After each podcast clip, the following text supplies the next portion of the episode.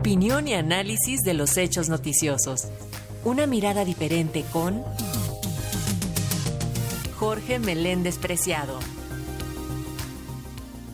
Precisamente sobre las protestas estudiantiles, escuchemos el comentario del periodista Jorge Meléndez.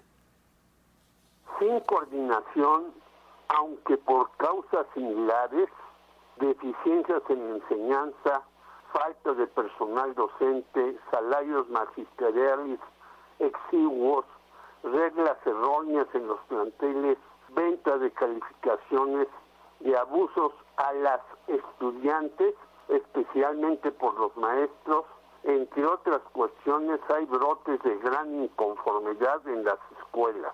La más notoria e importante se da en el Instituto Politécnico Nacional, ya que hay un para en una de las más importantes, la Escuela Nacional de Ciencias Biológicas de fama internacional.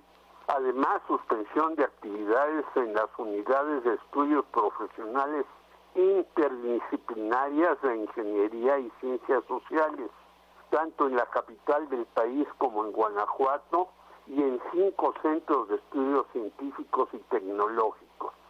En la Escuela de Comercio y la Administración se denuncia inseguridad, dificultades para el acceso a los planteles y acoso sexual. Y en la Escuela Superior de Ingeniería Mecánica y Eléctrica hay un plazo al director de la institución para que en 48 horas resuelva la falta de maestros en grupos, carencia de materiales e insumos, la corrupción y el desvío de recursos. Hace poco unos investigadores denunciaron con pruebas la venta de 2.500 calificaciones. Asimismo, exigieron que se incorpore al Instituto Politécnico Nacional a la Ley General de Educación Superior y un mayor presupuesto con el fin de tener los materiales necesarios y las instalaciones correctas, así como aumentar las percepciones a los docentes. Tiempo atrás, algunos han pedido la autonomía de la institución creada por Lázaro Cárdenas y Juan de Dios Batis, algo indispensable. El actual director Arturo Reyes Sandoval es realmente una nulidad y se encuentra encerrado en su oficina de Zacatenco.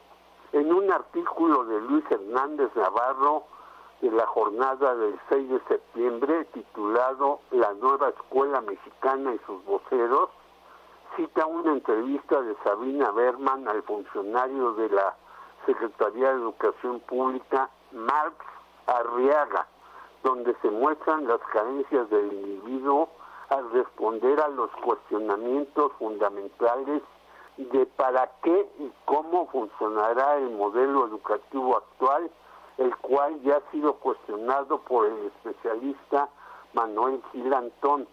Luis señala que la CEP en la primera mitad de 2022 ha recortado cerca de 25 mil millones de pesos de presupuesto a ese organismo. Algo realmente insólito en un gobierno que pretende transformar el país siendo la educación el elemento base para los cambios que se necesitan.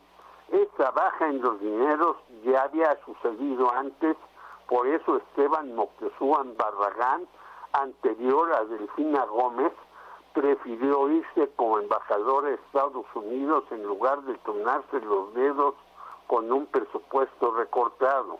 Hernández Navarro dice que los profesores Pedro Hernández de Iztapalapa y Lev Velázquez de Michoacán desmienten a Max Arriaga, ya que el aumento a sus salarios no fue de 17% como se dijo, sino únicamente de 6.15%. Ello mientras la inflación continúa y seguramente llegará al 10% al finalizar el año. Que podemos estar ante un brote de rebeldía importante lo muestra claramente el reciente libro de Humberto Musacchio, La Universidad de México 1551-2001, donde queda claro que las movilizaciones estudiantiles se van incubando por diversos motivos y estallan cuando menos se les espera. Lo que ocurre en las universidades, escuelas, es muy preocupante y al parecer a nadie le importa. Grave, muy grave problema. Jorge Meléndez, Radio Educación.